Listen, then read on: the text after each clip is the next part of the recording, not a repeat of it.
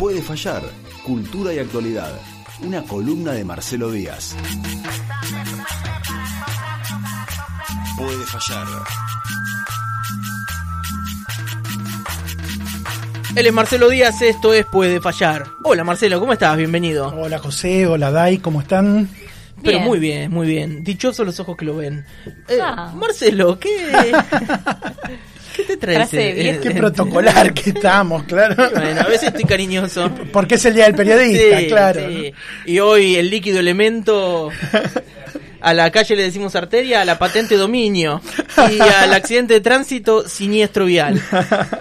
Y al hospital nosocomio. me Nosocomio, olvidando. claro, claro. Me estaba olvidando, me estaba olvidando. Con eso estamos, con eso estamos bien. Para arrancar. Bien, bien. Bueno, después de este chiste no tan bueno, ahora sí, ¿qué nos traes entre manos? Hoy quería compartir eh, los resultados, una parte, un adelanto de los resultados de la encuesta nacional de consumos culturales. Mira, ¿sí? Esta es una. mm, Esta encuesta la hace el Sistema de Información Cultural de la Argentina, el CINCA, eh, y tiene 10 años la encuesta. Se hizo en el 2013, se hizo en el 2017 y se cierra ahora en el eh, 2000, en realidad es hasta el 2022, se publica ahora un adelanto, se va a publicar más adelante el, el informe completo, que es como son cerca de ciento y pico de preguntas eh, las que se hacen. Se hace a través de encuestas presenciales en todo el país. qué diversas las respuestas que deben ser, ¿no? Sí, eh, está, está, eh, están hechas como para poder después sistematizarlas. Entonces, eh, lo que no está todavía es eh, la información por regiones. Ah, está bien. Lo que está en general es una información general a nivel nacional. ¿no? Está bien, sí. Qué importante, ¿no? Que surja, digo, cu- ¿cuál fue? ¿Sabemos mm, cómo se dio el motivo para que se haga esta encuesta?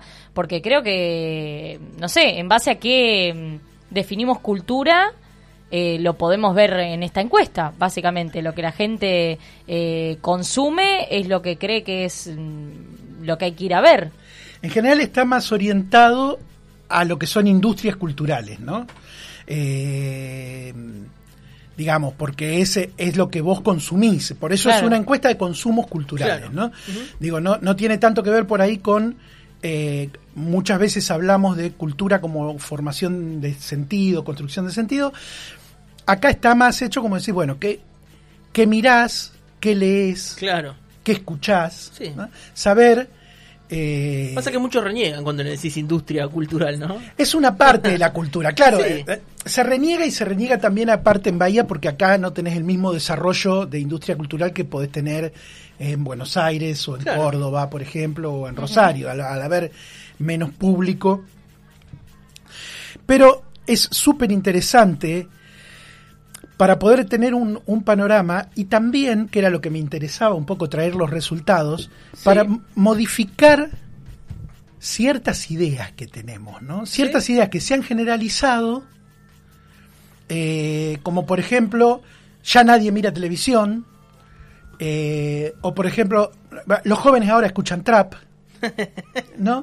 Todos Digamos, escuchan trap. todos escuchan trap, ¿no? Y, to- y cosas como, bueno, ahora eh, ya nadie usa más Facebook, ahora hay que mudarse a Instagram. Sí. Porque lo- eh, los jóvenes están en, en Instagram y el Facebook ya es como una plataforma que está en, eh, En en desuso. de- en desuso. Sí.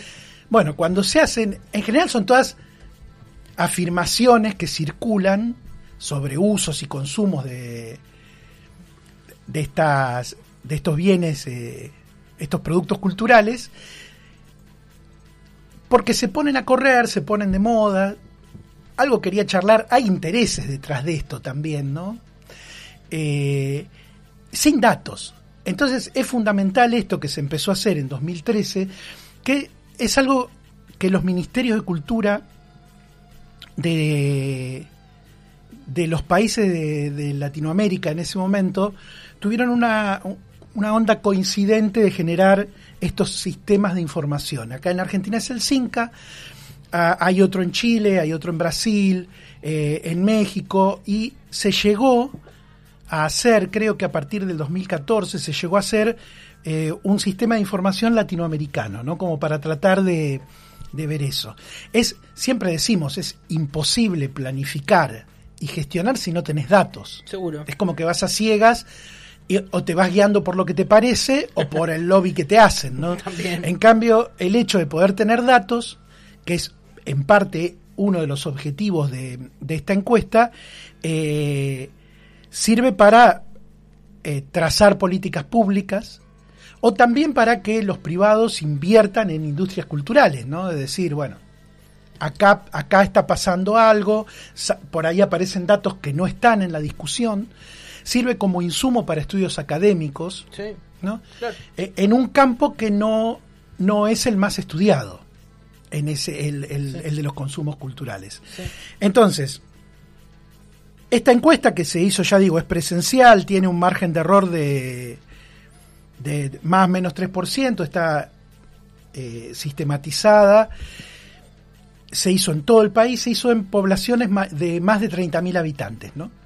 Digo, hay, hay algo ahí que queda, pero que bueno, que, se- que, que es como el gran déficit que tiene Argentina, eh, que es poder estudiar la cultura rural.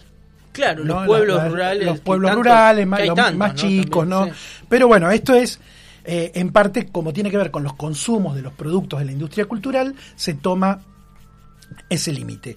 Y está organizado en una serie de preguntas como que son ¿qué miramos?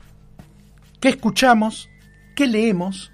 ¿Qué prácticas digitales realizamos? ¿A dónde vamos y en qué participamos? ¿Mm? Entonces, si quieren, podemos empezar a ver un poquito alguna de estas preguntas, ¿no? Me encanta. Antes de eso me parece importante marcar la continuidad de que esto se dé en el tiempo, ¿no? Se dio en, en 2013 el primero, 2017 la segunda, ahora esta es la tercera, y pensemos en esos consumos todo lo que ha, lo que ha cambiado. Sí, en eso, No. en cada uno de esos 10 años. Digo, un 2013 vos tenías acceso a internet, pero todo el mundo con la computadora. Sí. sí. Digo, en 2013 los celulares eran unos ladrillos Sí, terribles. se usaba muy poco en el 2013 para internet. Era recién aparecía WhatsApp. no, el BlackBerry por tenías en 2013.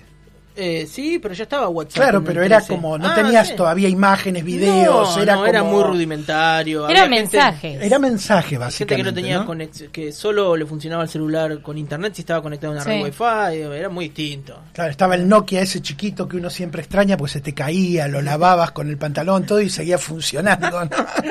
Claro. Eh, después 2017 ya ahí estaba el uso de, de- Sí. de los celulares, ¿no? Eh, y de las redes sociales. Sí, muy fuerte ya.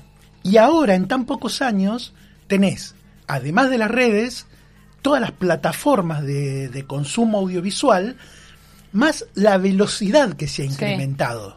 ¿No? Todo digo. eh, Y la mutación de las redes también. Porque, La mutación de las redes, em, Si bien tuvo un comienzo, hay redes nuevas y también la forma en la que vemos las redes. Esto que hablamos siempre de que es rápido, es instantáneo, son cinco segundos y ya me aburrió y ir cambiando, que eso por ahí en 2017 no, no, lo claro. teníamos. Ahora son formatos, eh, las historias, 20 segundos, Claro. 30 segunos. Más Sí, que sí, eso sí. no mirás, ¿viste? El único que no ha cambiado su consumo en redes sociales y la forma de trabajar es Jorge Mux, ¿no? Que siempre. En eso es, es, es parejo el hombre. Bueno, pero entonces vamos al qué miramos, ¿no? ¿Qué miramos? Y acá ahí está la primera sorpresa, ¿no? Está esa frase que uno, por ahí uno la escucha porque, qué sé yo, estás, yo me manejo en el campo de la cultura, en el campo de la política, eh, y entonces estás todo el tiempo escuchando, Sí, sí. ya nadie mira televisión, ¿no? Si vos querés comunicar algo, tenés que hacerlo por las redes, y si es posible, TikTok lo tenés que hacer, eh, y la televisión ya es eh, obsoleto, nadie Vos mira sabés- lo dijimos ¿no? hace un rato igual. Estuvimos hablando Esto- de eso claro, un poco. de- sí, de cómo la televisión sigue vigente y de cómo la televisión sigue siendo eh, la gran productora de los contenidos que se distribuyen en las redes sociales. Vos sabés que yo tengo la experiencia de eh, comunicar en el hospital municipal.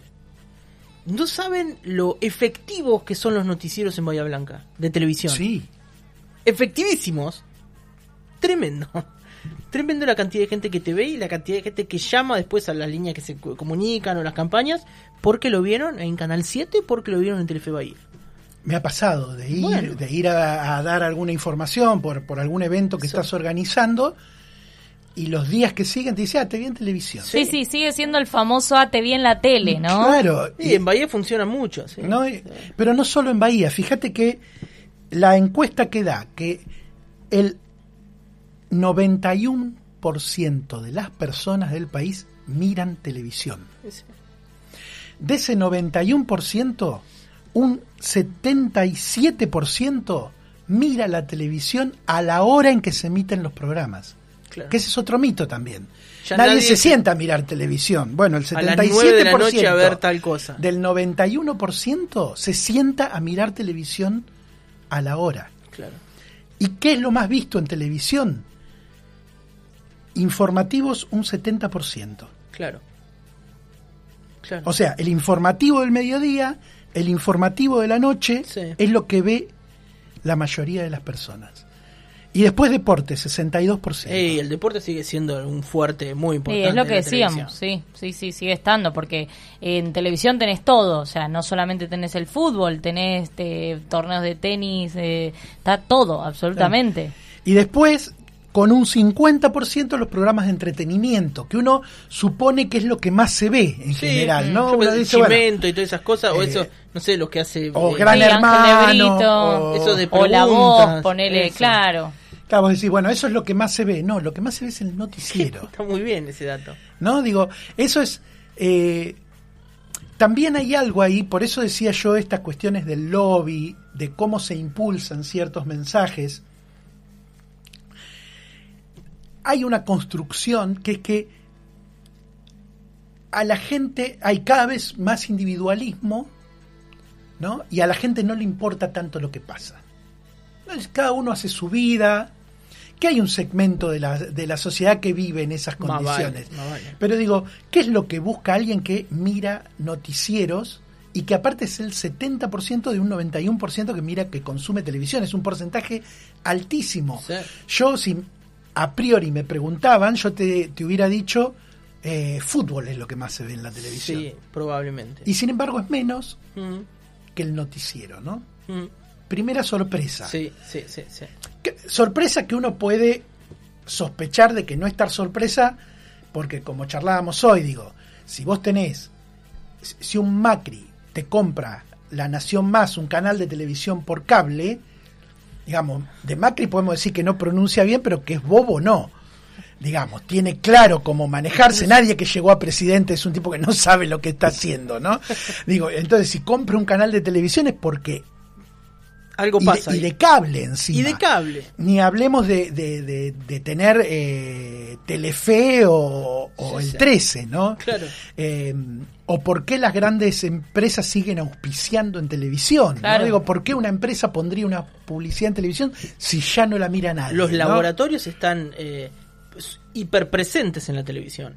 Son boludos los de laboratorio y tienen una industria farmacéutica. Claro. Por eso digo, ¿no? Digo, uno tiene razones para sospechar, sí. pero en general esos comentarios se imponen. ¿no? Sí. Entonces, todos damos por hecho, la televisión ya no la mira nadie.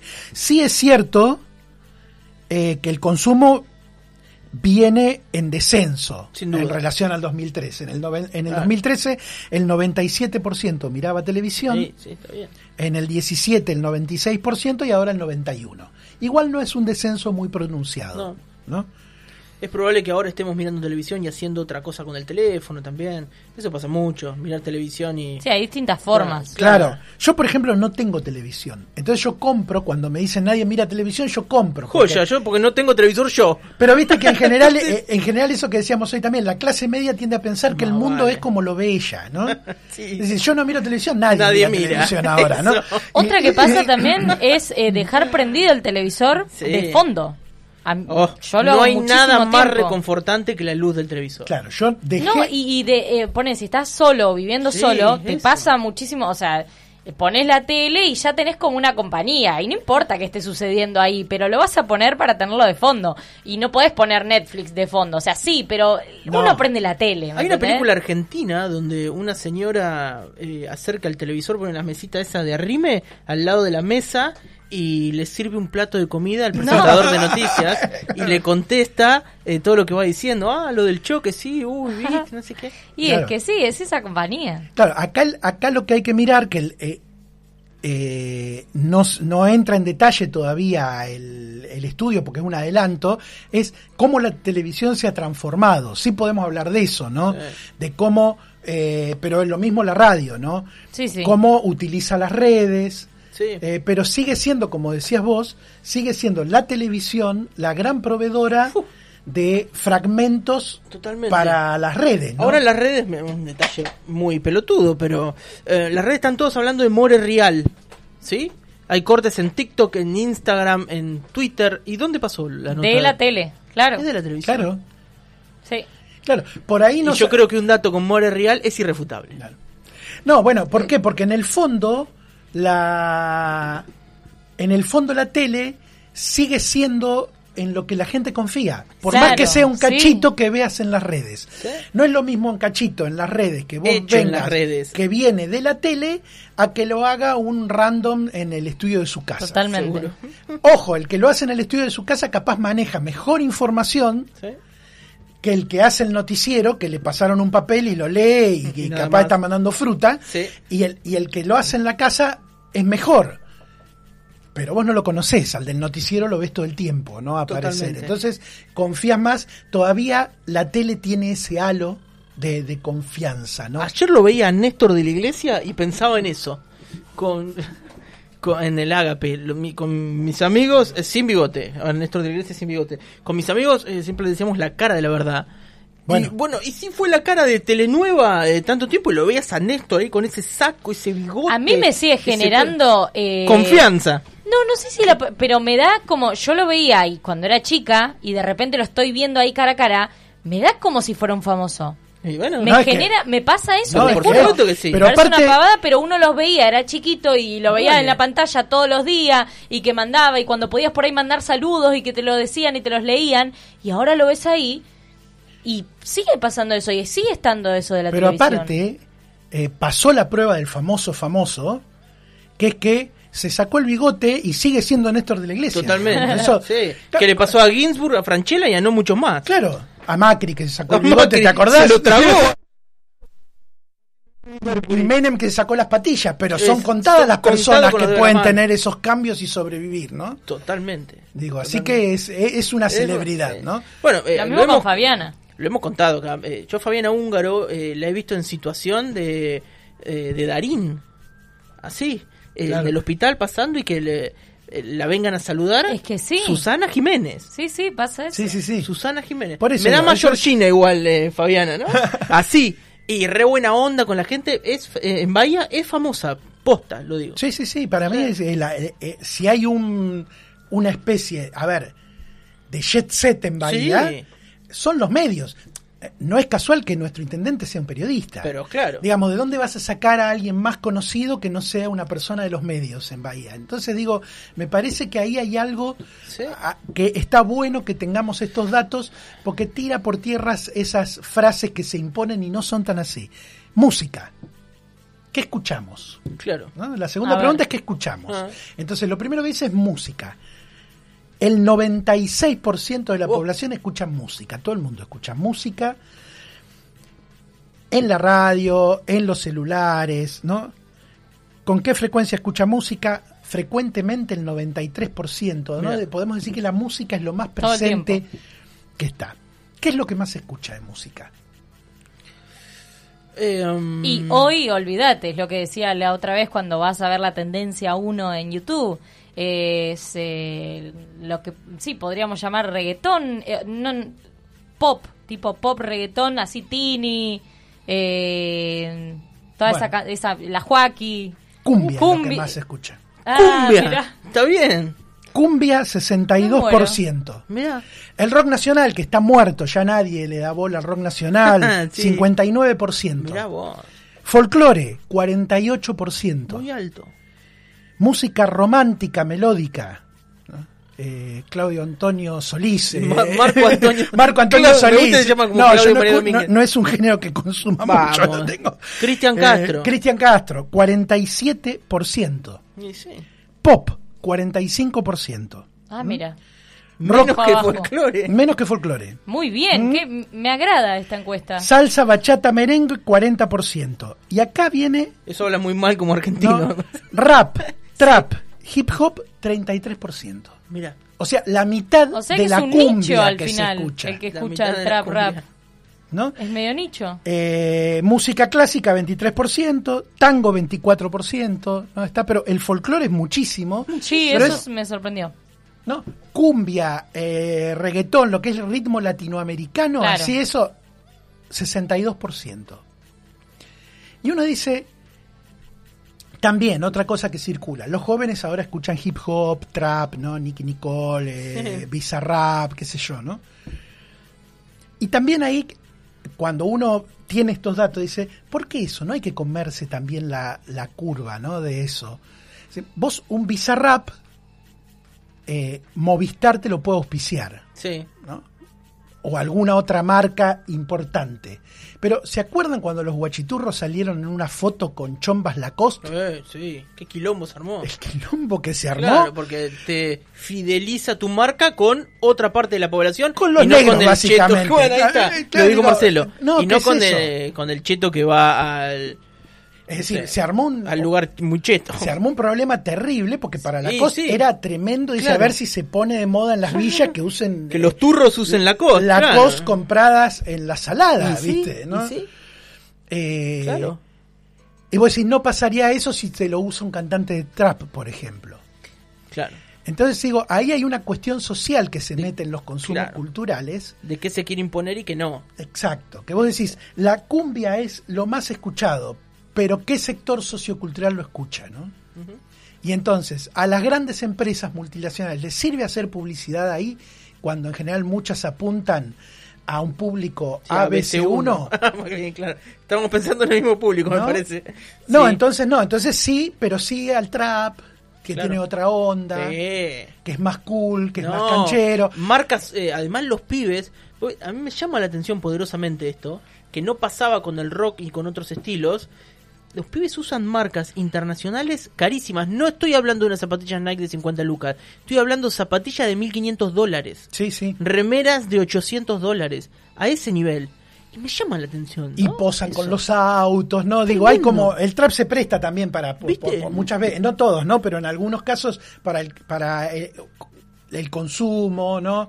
Eh, Un consumo- y un consumo suntuario, Suntuario ¿no? De tener totalmente. plata, ¿no? De, de- Gucci, mucho Gucci. Claro. Marcas que no, que no conocemos de verdad. totalmente, claro.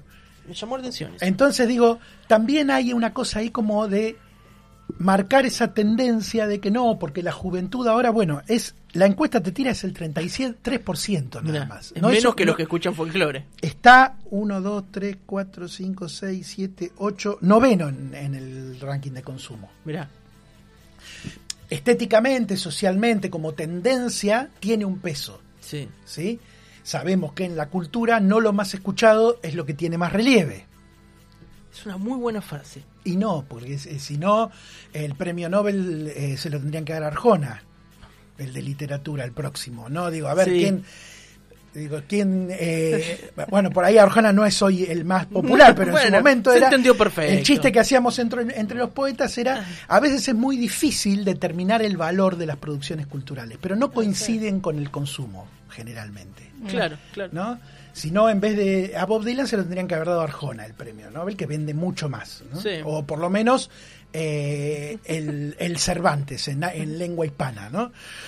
Eh, entonces digo, ¿por qué? Porque juegan estos, ¿quién consume eso? ¿Mm?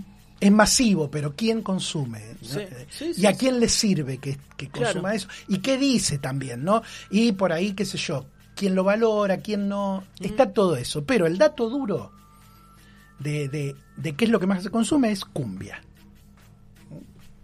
Y Sí. no es lo que. Todo, no está todo el mundo hablando de cumbia No. todo el tiempo, ¿no? Es como un consumo oculto por su procedencia o por, por, por quién, por la procedencia de quienes lo consumen, ¿no? Eh, sociocultural. Después, ¿dónde es que más se escucha? Porque también, cuando miramos trap, el trap, esto decimos, bueno, tiene tantas reproducciones en Spotify. Sí. ¿no? Bueno, YouTube es lo que más se escucha. La Sí. gente, ¿en dónde escucha, más se escucha música? 73% en YouTube. Y eso que es una plataforma de video. Y Spotify 32%. Mirá. ¿Por qué? Porque mucha gente escucha en la televisión. Ah, bueno, es una excelente respuesta. Yo soy parte de esa. Ah, ahí está. Escucho por YouTube. Aparte ¿En el me tele pongo o en un- o en dónde? claro, sí. En el televisor Sí. con YouTube, claro. Me pongo Se aparte, no sé, ponele, te pones un álbum completo de algo, entonces te lo reproduce todo seguido. O te, y aparte es más fácil de buscar incluso. Claro. Como que Spotify, viste, no sé, mm, de repente en YouTube te acordaste tal canción que decía la la la la la, la, y lo buscas, es mucho más fácil en ese sentido. Ah, Eh, sí, Spotify sí. tenés que buscar, si no le pusiste la coma no te lo Si encuentras. no le pegás el tema, no lo encuentras. mira, aporta un dato muy interesante, Sofi, de la producción. Dice, YouTube tiene YouTube Music para Bueno, competir con aparte, Spotify. claro. Eh, claro, pero eh, es pago eh, YouTube Music, ¿no? Sí, Sí. sí, sí, Bueno, aparte YouTube es gratuito, eso también. claro. Claro, sí. Spotify no. O sea, bueno, sí. Sí, los pero te llena de publicidad. Pero no, YouTube también te hace Sí, comer unos bananazos de publicidad. Pero la podés pasar la sí, pero publicidad de sí, YouTube. la, claro, la de Spotify es peor y es mucho más seguida. Ah, ah. la de. YouTube es más tranqui. Es 76% de las personas que escuchan música lo hacen en celular, 46% en televisión, en televisor. O sea, que es un dato que yo me sorprendió. Radio. Radio escucha un El 66 100% de la... No, Reíte, Facundo, es un 67%, 67% de la población. Es un consumo alto, de la Alto, radio. sí. ¿no? Viene en baja también. En 2013 escuchaba Eh. el 87%. Oh, bajó bastante, che, 20 puntos. En 2017 el 70 y ahora el 67. Ahora medio como que se estabilizó un Sí, poco, del ¿no? 2017 al ahora sí. Pero del 2013 a ahora bajó un Claro, montón. sí. Pero igual es un consumo alto. Sí, Sí, ¿no? sí, sí, sí. Y otra también. ¿Qué, qué escuchan en radio? 55% escuchan música en radio. Mira, Pero 45% escucha informativo o programas políticos. Mira. qué raro música, ¿no? No, En no es radio. ra- No, Sí, radio- la pensá en radio Bahía, en Bahía las música. radios más escuchadas de todas, en Bueno, general, son las de música. Es cierto.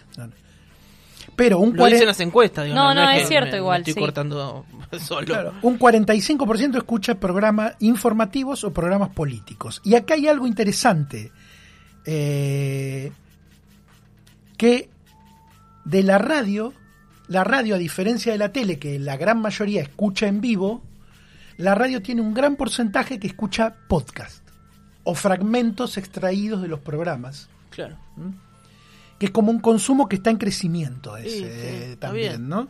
Y lo- los podcasts más escuchados son de entrevistas, de entretenimiento cultura, de música y de economía y política andan todos en un 30 y pico por ciento más o menos, ¿no? Está ahí Claro. como, como repartido. Sí.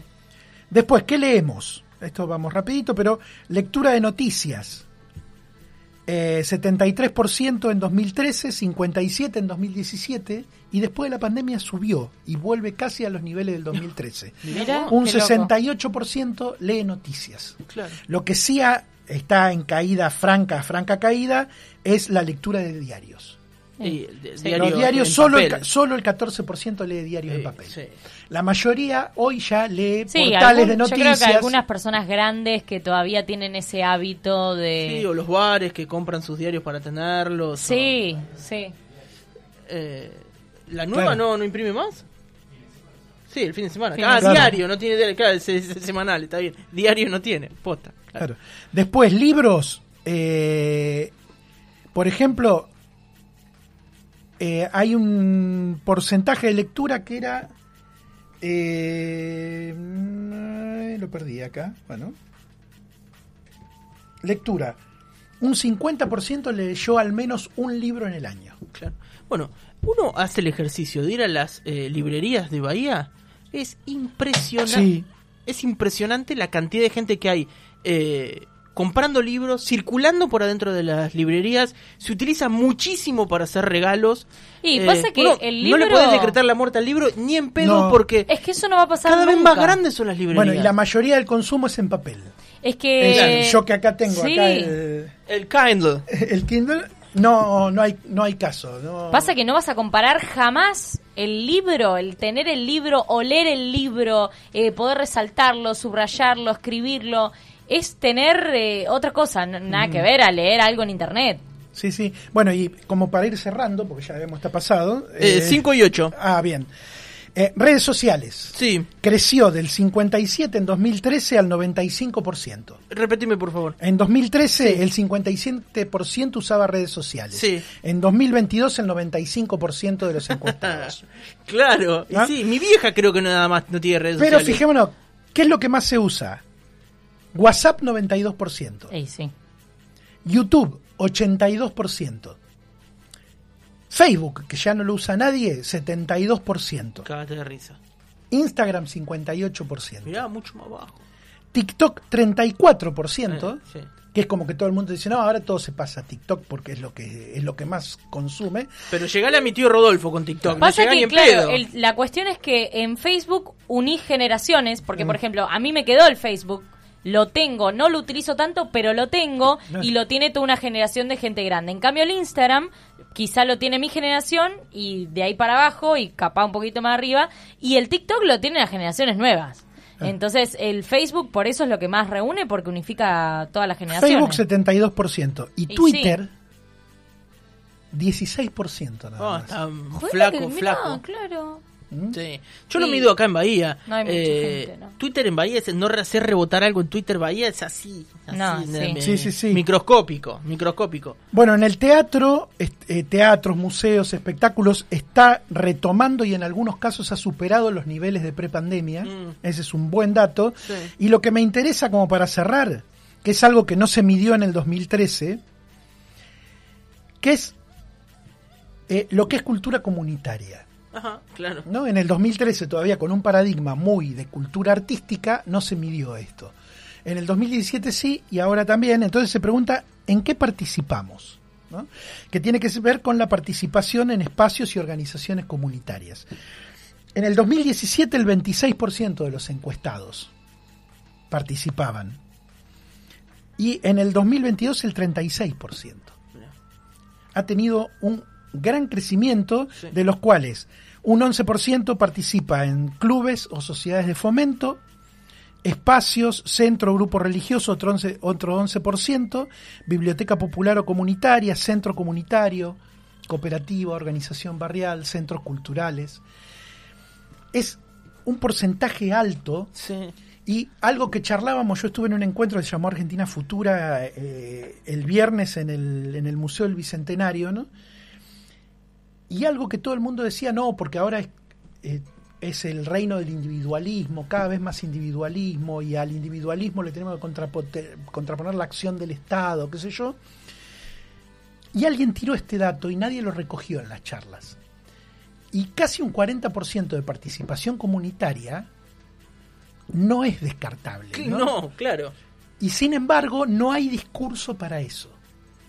No hay, eh, y no hay discurso desde el campo popular y desde el campo progresista, porque obviamente desde el campo que te impulsa eh, el individualismo no, no van a registrar esto. No, más vale. Pero nosotros tendríamos que hacer un esfuerzo por generar un discurso para esto que no sea solamente la acción del Estado, la gestión del Estado, es casi un 40% participa en organizaciones comunitarias Claro. digamos, es, me parece que es para, para tener un número para tener en cuenta, ¿no? Sí. Sí. Eh, y que también se sorprendían de estos datos con la encuesta, ¿no? Como que es un territorio poco explorado, ¿no? Y, y bueno, y es algo decía, este es el tipo de dato que es interesante que se estudie en, la, en las universidades, ¿no? Porque digo, ahí hay una ahí hay una práctica que, siendo práctica política, no tiene vínculo directo con los partidos políticos. Sí. Digo, voy a cerrar poniéndome peronista ortodoxo. Si Perón decía que la comunidad organizada es la, la, organi- la- la reunión, el conjunto organizado de las asociaciones libres del pueblo, bueno, hoy estas organizaciones tienen poco vínculo con los partidos políticos en general. Y en gran parte están haciendo la trama social y cultural eh, del país, algo como para, para tener en cuenta. Gran dato, Marcelo. Bueno, eh, muy buen aporte. La verdad que eh, desmitifica un poco varias cuestiones, ¿no? Eh, el link de la encuesta va a estar eh, eh, en la nota que subamos de, Marcelo por si quieren chequear toda esta. Eh, si quieren mirar, es, interesante. El, patrón de tu celular es una esvástica, qué raro. son, unas 30, son unas 35 páginas. así que es interesante como para, para, como para pegarle una, una, una sí. Marcelo, ¿con qué nos vamos? Nos vamos con Los Ángeles Azules haciendo Viernes Cultural. Escuchado por todo el mundo y nadie lo dice. ¡Cumbia, lógico! Él es Marcelo Díaz, esto fue Puede Fallar.